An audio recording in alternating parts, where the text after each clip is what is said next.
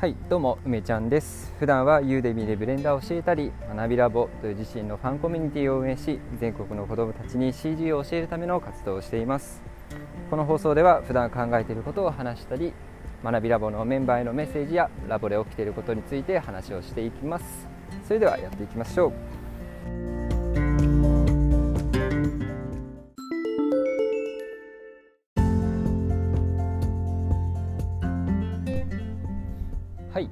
こんにちは。改めてですね、えー、ちょっと今日はですね、うん、人には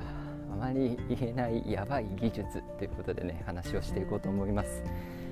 えー、っとですねうん、しっかり勉強した人からするとですね何を言ってるんだお前はっていう話なので、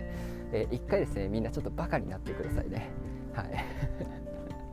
あの勉強しているほどね今日の話っていうのは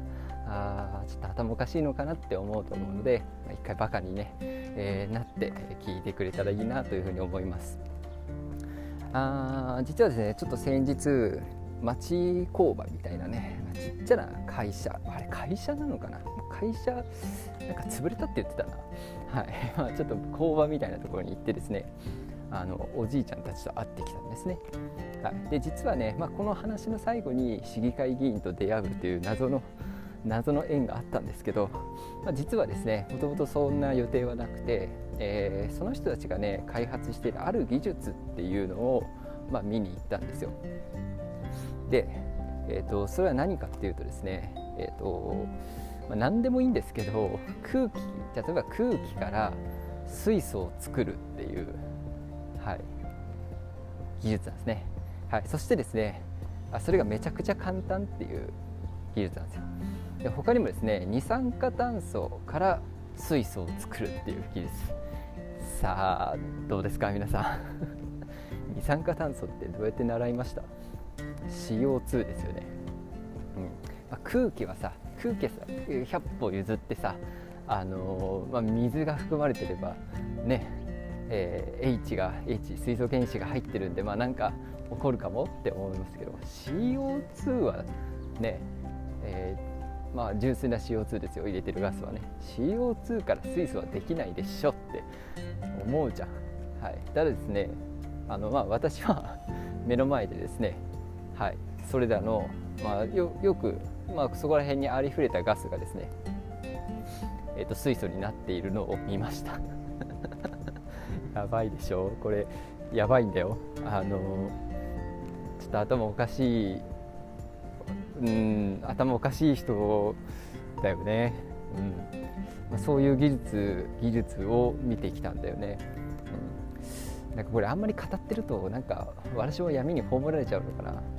でこういう技術ってなんかこう歴史的にねあの例えばテスラとかさああいう科学者があ実はずいぶん前にね見つけてるんだけどあのなかったことにされる技術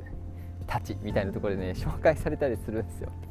うん、でちょっと具体的なね方法まではちょっとこれ喋んないですけど非常に簡単な方法で、うん、なんならねなんかこうイメージで言うと瓶の中に二酸化炭素を詰めるでしょ？でふいふいふいってちょっとふいふいふいってやるだけで、えー、水素になって出てくるっていう。だからね燃えるんですよ。燃えるの。水素だからね。で水ができるんですよ。嘘だと思うじゃん。いや嘘だと思うよね。私も未だにちょっと疑ってますけどでも目の前で起きちゃってるからねそれね。まあそんなね感じでですね。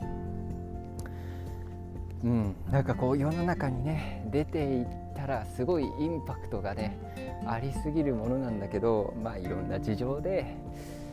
ダメなのかなって。だってそんなもんができちゃったらさあちょっとエネルギー問題が根底からひっくり返っちゃうじゃない？ね。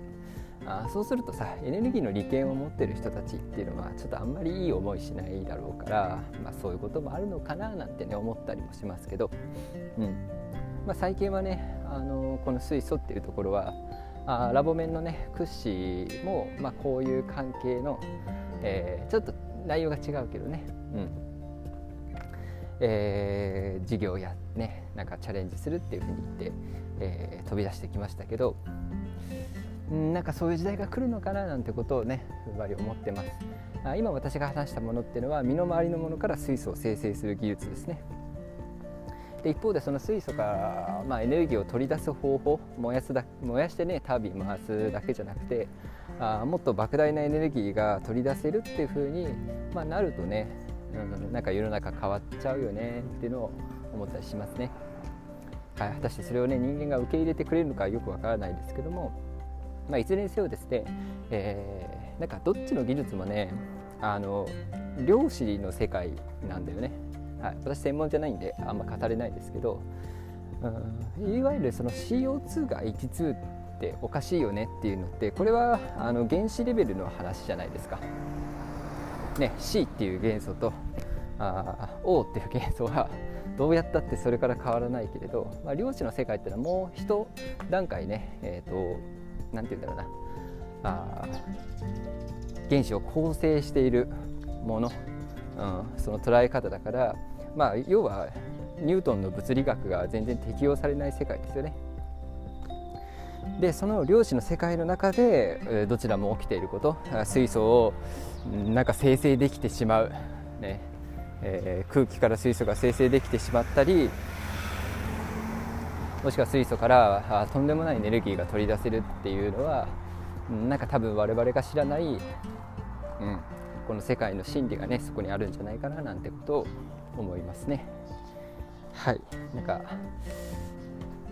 どうでしょう。何を言ってるんだろうって感じかもしれないですけど、まあ、そういうねやばい技術があってでまあそれはもうおじいちゃんたちがやってるのね。20年間研究してるんだって。20年だよ一つの。誰も信じてくんないんだって。で最近みんなが信じ始めてねなんかね虫のように湧いてきやがるって言ってましたよ。そう。これはすごい技術なんじゃないかって言って、ね、そっちは20年間もさ、えー、研究してるのにもう虫のように湧いてきてそして全部ね権利を持ってこうとするんだって。怖いでしょ？怖いよね。それがさ会あの企業だけじゃなくて結構ねあ学校法人とか大学みたいなとこが権利をね持ってこうとするらしいんですよ。恐ろしいぜっていう感じでね。うん。まあなんかねそんな話をね、聞いてたらですねまあ、まあ、あるあるなんですけどすごくねそういう目上の人になんかモテるんですよね。おじいちゃんにめちゃくちゃモテるんですよ、すごい気に入られちゃって、あのまあ梅ちゃんっていう名前ではいなかったですけどいや梅ちゃんは分かるな。お前はできるやつだなみたいなことをね。いやまだ会って半日ぐらいなんだけどなと。思ってお前は分かってるみたいな。なんでそんな気に入られてんのって感じでしたけど。うんまあ、気に入っていただいてですね、まあ、なんかこうお付き合いできるね、えー、まあ、関係になったかなと。でその中でですねその知り合いその方々の知り合いに、えーと、市議会議員さんがいらっしゃって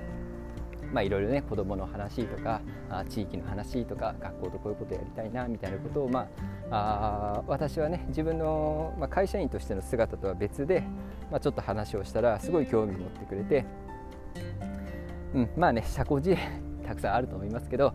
あじゃあそういうことね一緒にやりたいですねっていう話を、まあ、させてもらったっていう感じですね。うん